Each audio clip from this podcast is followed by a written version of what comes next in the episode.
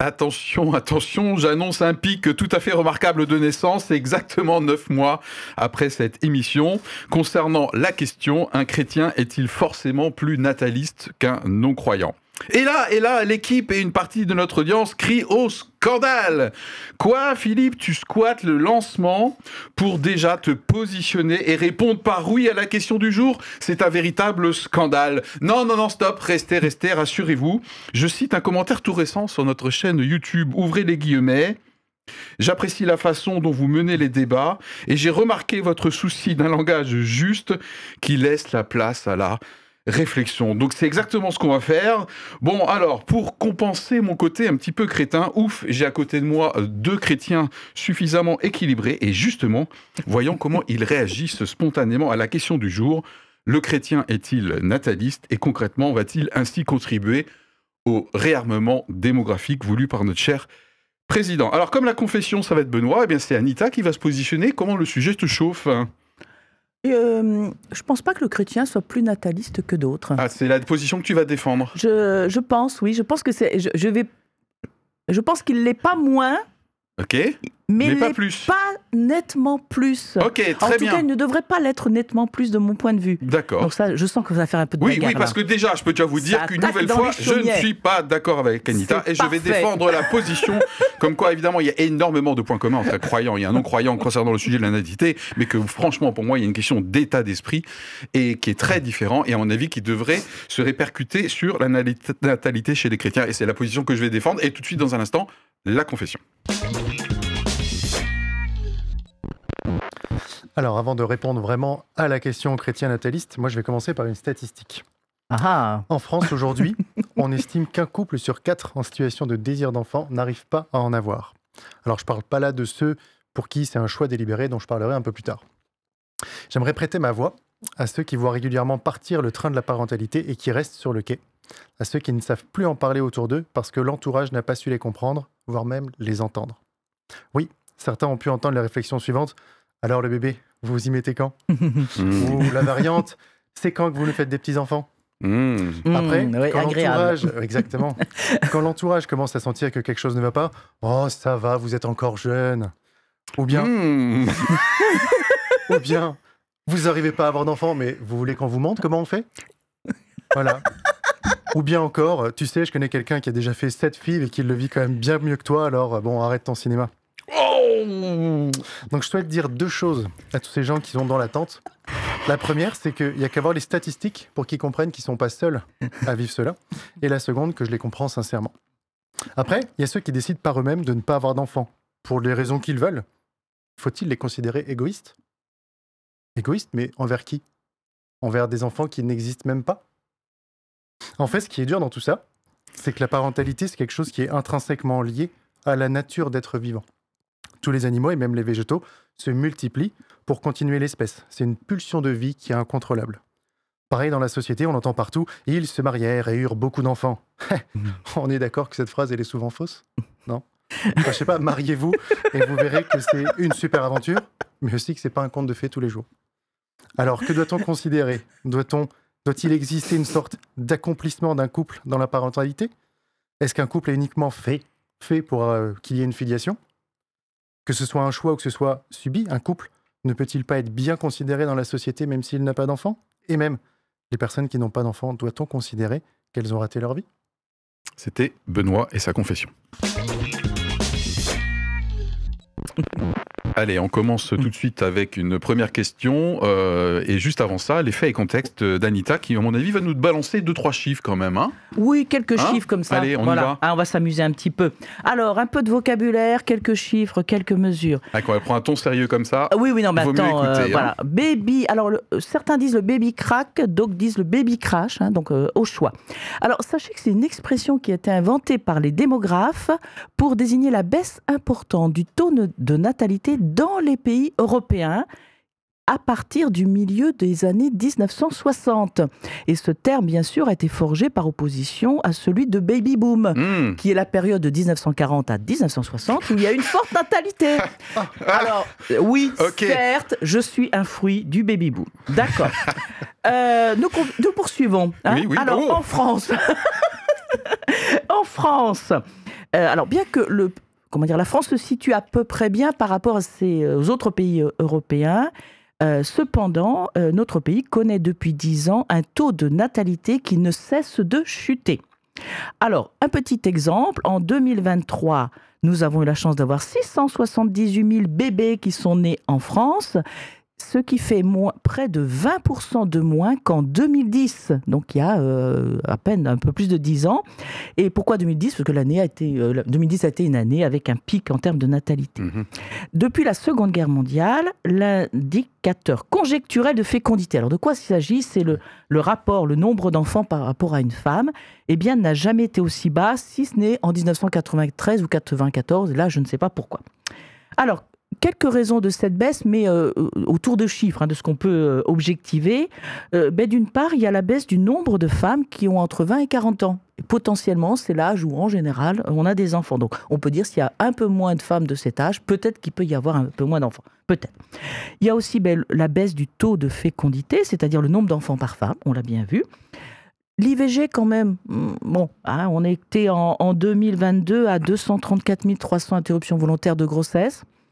Ça aurait pu faire quelques bébés en plus. Hein. Euh, alors bien sûr, la baisse de la natalité, ben, ça impacte le fonctionnement de la société. Euh, alors après, on peut en faire ce qu'on en veut, mais ça peut remettre en cause aussi le, régime de solidarité.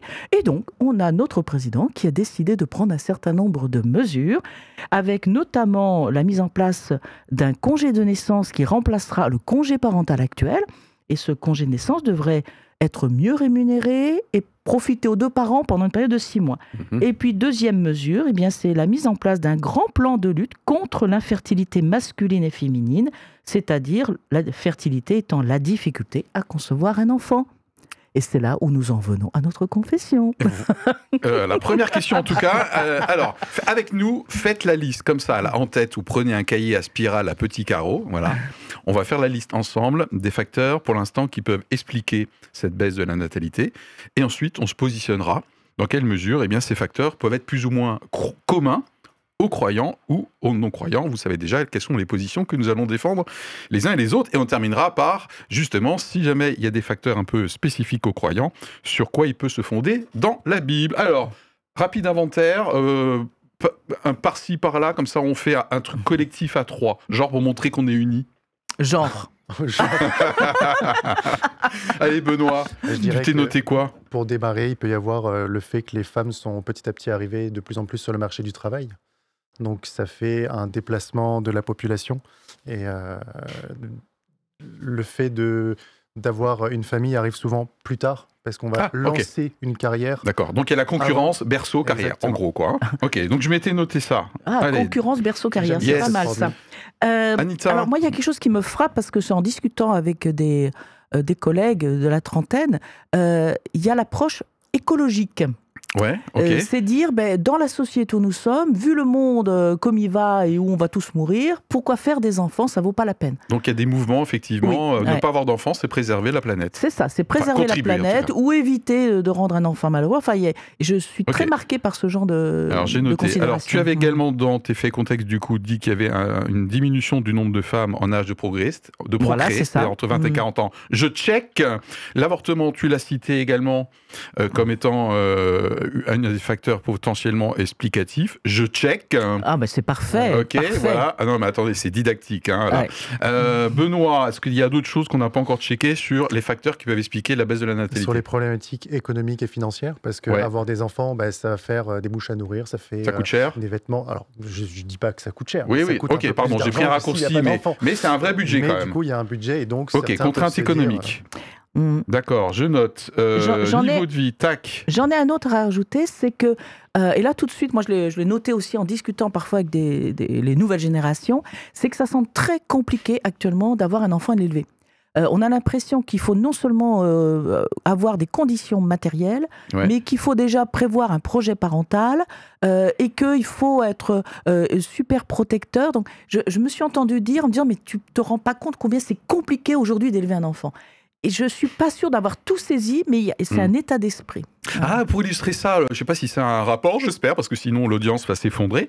Euh, autour des matchs de foot des enfants, les parents sont de plus en plus accros à au fait de soutenir les enfants et ça, ils deviennent même hargneux. Hein. Enfin, Oui. vous avez des articles en ce moment comme quoi les enfants sont presque élevés comme des chevaux de course. Quoi, hein. Oui, enfin, c'est il faut qu'ils soient bons Mm. partout, qu'ils fassent de la musique, du cheval, de la luge d'été euh, et qu'ils fassent de théâtre d'improvisation. Que ça, il y a une espèce de pression de performance peut-être. Oui, je Bah, pense qu'il y a de ça. Il y a Ouais. peut-être une pression des parents Benoît qui disent je dois tout donner à mes enfants. Je parce tout donner. Ouais. c'est ok. moi qui Et du coup, c'est un gouffre. Et euh, en fait, on s'oublie soi-même au Ok. profit de ses enfants. Alors, je dis pas qu'il faut pas s'occuper de ses enfants. ne me faites pas dire ce que je n'ai pas dit. ouais. Mais à un moment donné, est-ce qu'on s'oublierait pas Et c'est cette peur de s'oublier peut-être qui. On a le philosophe qui revient. Yes, sur le plateau. Euh, je note aussi infertilité. Tu l'avais noté dans là. Moi, je me suis rajouté également. euh, bon, c'est peut-être lié, hein, mais c'est euh, l'inquiétude par rapport à l'avenir. Au-delà des conditions économiques, c'est dans quel monde je mettrai le cas éche- échéant un enfant au monde. Je check. hein. voilà. Euh, quelque chose qui peut-être. euh, je me suis noté. Enfin, je sais pas, vous avez d'autres choses pour terminer là-dessus avant qu'on voit les points communs avec les croyants et les non-croyants? On a fait un peu un inventaire, je l'imagine, à l'après-vert, comme on dit. Moi, je me suis noté, bah là, ça va piquer un petit peu, j'ai pas dit que c'était majoritaire. hein. Ne, ne me lancez pas tout de suite euh, votre tablette à la figure. De toute façon, je ne suis pas devant vous, donc vous allez bousiller votre tablette pour rien. C'est l'hédonisme. Ah, C'est-à-dire le oui. fait, euh, à un moment donné, de penser euh, à ma vie. Et bien, un enfant, c'est un peu contraignant, ne serait-ce que pour les voyages, les déplacements, euh, les road trips ou que sais-je. Donc, une aspiration personnelle au développement personnel. Et l'enfant peut être vécu comme étant un empêcheur de vivre Sa vie. pleinement sa vie. euh, euh, Ouais. Voilà, ok. Tu as Je- raison. Je, je le note parmi les facteurs, ok. Ouais. Ne vous énervez pas tout de Mais suite. effectivement, j'ai vu qu'il y avait même un nom à cette tendance, maintenant tu me le rappelles, Ah. le child free. C'est-à-dire. Ah, le la- child free, sans Oui, enfant, sans enfant et c'est par assumé. choix. Voilà. Je ne savais pas que ce tendance avait un nom, mais il y en a un nom. c'est peut-être aussi en lien avec les hôtels où il n'y a pas d'enfants. Pour des gens qui. Ah oui, c'est vrai, il y a de plus en plus de structures, notamment hôtelières. Chez nous, vous garantit qu'il n'y a pas d'enfants. Sous-entendu, il n'y a pas de cri, en tout cas pas de cri des enfants. Elle est pas mal, la Ouais, ouais, ouais, non, pardon. Non, mais je suis un peu chaud là. Je reconnais déjà en off, c'était un petit peu chaud. Euh, et enfin, moi, je me suis noté peut-être une vision de la femme qui aujourd'hui, enfin aujourd'hui, ça date pas d'hier, mais est beaucoup moins enfermée dans la femme, c'est à la maison et pour procréer. Bon, voilà, ça, ça date quand même déjà, mais quand même, hein, il y a une tendance lourde où la femme, voilà, elle est amenée euh, à ne pas évidemment se résumer à son rôle de euh, génitrice, procréatrice. Tu l'as dit tout à l'heure, voilà. Et j'ai bien aimé, euh, Benoît, tu as notamment dit qu'effectivement, il y a le désir d'enfant peut être supérieur au nombre de naissances effectives et qui donc il y a, y a des contraintes. mmh. Alors, euh, d'après vos positions, c'est la deuxième question, hein, pour ceux qui suivent. Voilà. Euh, les facteurs, parmi les facteurs qu'on vient de lister, est-ce qu'il y en a, on va faire, on va faire arbitre, est-ce qu'il y a des facteurs qui seraient éventuellement plus forts chez un croyant ou moins forts? Ou en gros, c'est une question qui n'a pas tellement de sens. euh, de faire un distinguo entre un chrétien et un non-chrétien. Pas l'infertilité, la pression sociale, la concurrence économique. euh, On n'a pas, on n'a pas parlé du diplôme aussi, hein, effectivement. Oui, ah oui, euh, effectivement. euh, le Mm. diplôme, voilà, Oui, mais ça peut euh, aller dans l'espoir la- dans Ouais, l'avenir, euh, ouais. Mm, mm. etc. Donc, euh, Pour moi, je vois pas de. d'accord. Moi, je, moi, j'en vois plein. hein, donc, Ouais, je, en- Ah je vais on va être tout seul. discuter. euh, Oui, tu vas être tout ça, mais c'est C'est bien incroyable, ça. ça. Euh, ça va te stimuler encore plus. oui, j'adore ça. Euh, en fait, moi, je, je pense que globalement, le chrétien, il vit dans son époque, et donc Oui. tout ce que nous venons d'évoquer, il baigne là-dedans également. Oui, Par Oui. contre, par contre, Ah. monsieur, par contre, il peut faire des choix différents. Et par exemple, le child Voilà. free, je, je suis pas sûre qu'un chrétien puisse faire ce choix. Par contre, il peut choisir, dire, mais à un moment donné, mon projet, notre projet n'est pas d'avoir un enfant. Euh, ça peut être, pourquoi pas, pourquoi pas. Mais je, je, je pense que le- les, les raisons, les motifs de départ sont peut-être pas complètement les mêmes. Oui, Voilà, je, je suis d'accord avec, euh, avec Anita pour le child free, par exemple. Mm. Plutôt que d'avoir la pensée égoïste de dire euh, cet enfant ne va pas euh, ficher en l'air ma vie, bah, ça va être plutôt bah, j'ai besoin de m'orienter vers ce projet qui fait Mhm. que avoir des enfants, ça sera pas, ça sera pas euh, une bonne Compatible idée, ou voilà. compatible, etc. Ok. Donc, on arrive à la même conclusion.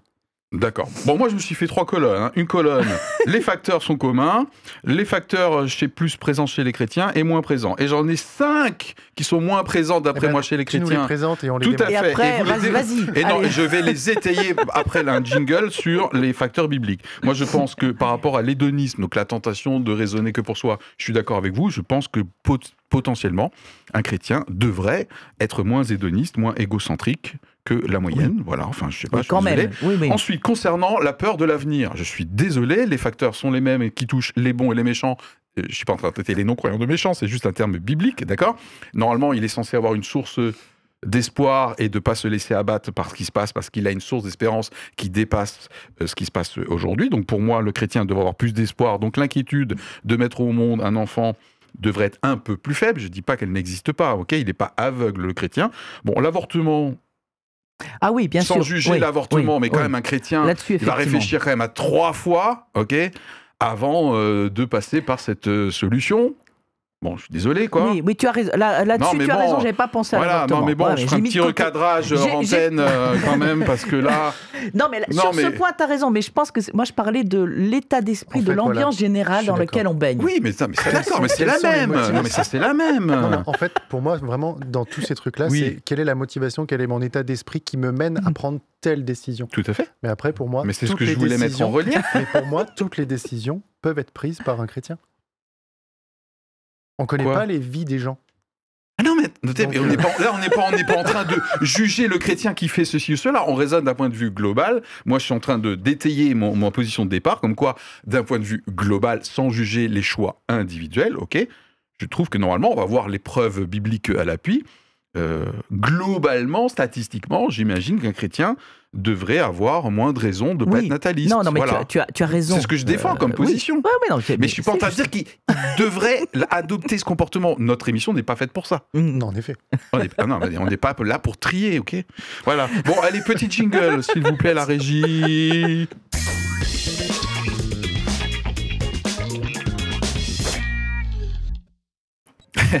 Bon, ah. alors, ouais, ah, alors, euh, c'est bien beau tout ça. Euh, pour étayer une éventuelle euh, différence, une éventuelle, hein, puisque j'ai pas trop à fait convaincu euh, euh, mes chrétiens équilibrés là, euh, quels arguments pourrait-on trouver éventuellement dans la Bible à l'appui de cette éventuellement euh, distinction?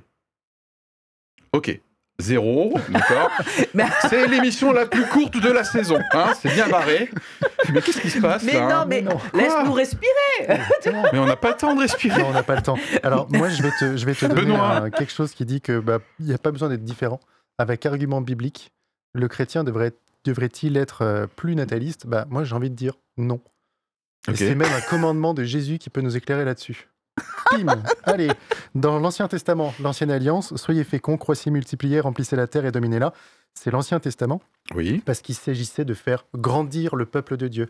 Le peuple juif passait par la filiation. Et puis dans le Nouveau Testament, on a Jésus qui dit Allez de par le monde et faites de toutes les nations des disciples. Eh bien, il dit pas multipliez-vous. Ok. Donc pour moi, Ouais, L'émission prend un, un tour que je n'avais pas du tout prévu. Mais bon, voilà, je suis censé euh, respecter les opinions et tout. Eh ben ouais. Ok, Benoît, merci. Euh, Anita Alors, je pense que là où il y a une différence pour moi euh, entre le chrétien et le non-chrétien, c'est le projet de vie et le projet de couple. Euh, on- effectivement, par définition, je crois que le chrétien n'est pas aussi désespéré que peut l'être son entourage, vraiment.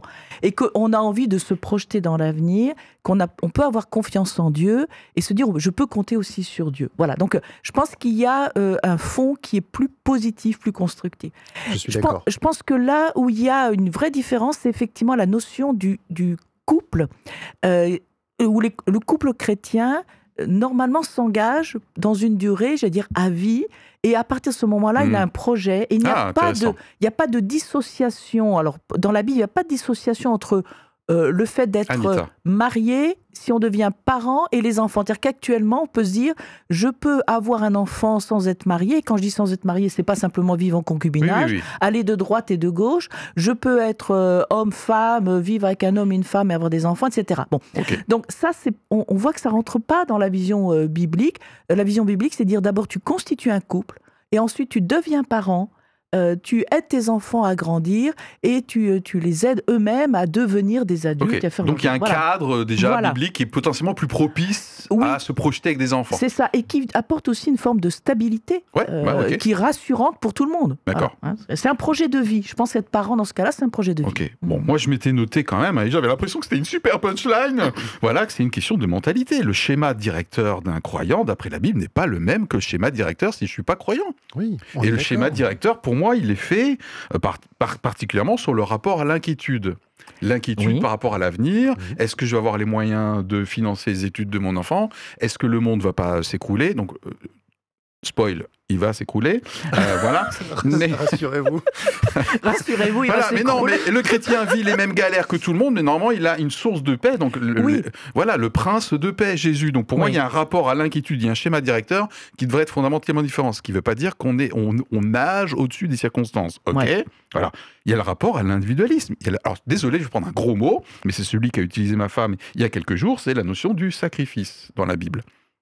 Euh, le sacrifice volontaire, Oui, pas le sacrifice est- que je Mhm. subis parce qu'il faut que je la ferme, parce que je suis la femme et je suis dans un modèle patriarcat. Donc on Pas pourrait du dire tout. le renoncement. Oui, le renoncement à certaines choses à un moment donné. Donc je, la Bible est faite, la conversion c'est un sacrifice. D'ailleurs, je sacrifie mon ego à une autorité entre guillemets supérieure. Bon bref, on reviendra sur cette punchline. Je sacrifie pas mon ego au sens qu'il n'existe plus, mais je le soumets à une autorité supérieure. La notion de sacrifice pour moi est éminemment biblique et donc un enfant est clairement ça occasionne des renoncements. Oui.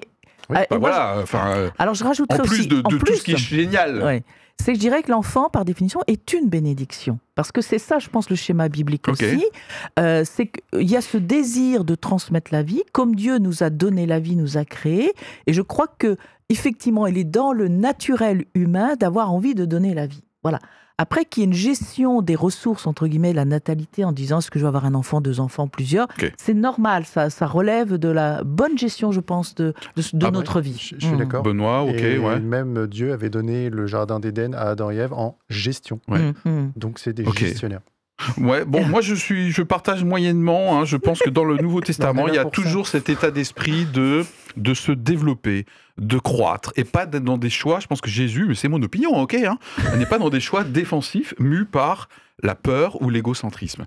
Mais c'est pas être mu par l'égocentrisme ni la peur, ce qu'on est en Non, mais je train suis de pas en dire. train de dire que les chrétiens qui n'ont pas d'enfants, ils sont égocentriques. Wow, wow, wow, wow, wow. Je suis en train de simplement dire, si je voulais trouver des lignes inspiratoires dans la Bible, voilà ce que je trouverais. Je ne parle pas maintenant des comportements individuels. On n'est pas là pour ça, nous. Par contre, Jésus nous invite à calculer quand même. Oui, c'est ça. Hein, donc si jamais à un moment donné je pense que euh, ça va être chaud patate, je sais pas si ça se dit encore ça, euh, le fait d'avoir des enfants, Jésus nous invite à calculer à la Oui, dépense avant de se lancer dans des projets Ouais. euh, sans, sans réfléchir. Encore a une fois, aussi c'est être gestionnaire. être gestionnaire, Et gestionnaire. ouais, yes, Et, Et ok. il y a un autre élément que j'aimerais ajouter euh, qui me tient toujours à cœur, c'est dire, pour moi, le choix d'avoir un enfant, il ne relève pas que de la femme et il ne relève pas que de l'homme. Parce qu'il y a une petite tendance actuellement à dire, je fais en tant que femme ce que je veux de mon corps. Alors oui, c'est vrai. hein, donc ce que je suis en train de dire, c'est difficile à essayer d'expliquer cette, euh, cette approche. C'est dire, oui, bien sûr, en tant que femme, j'ai le droit de faire ce que je veux de mon corps. Mais un enfant, ça se fait à deux. Donc ça se décide ensemble. Et je me dis, c'est pas plus de la décision unique d'un homme et ce n'est pas plus de la décision unique d'une femme. Et à mon sens, c'est ça qui est essentiel. Et c'est là où il y a une différence. Y compris.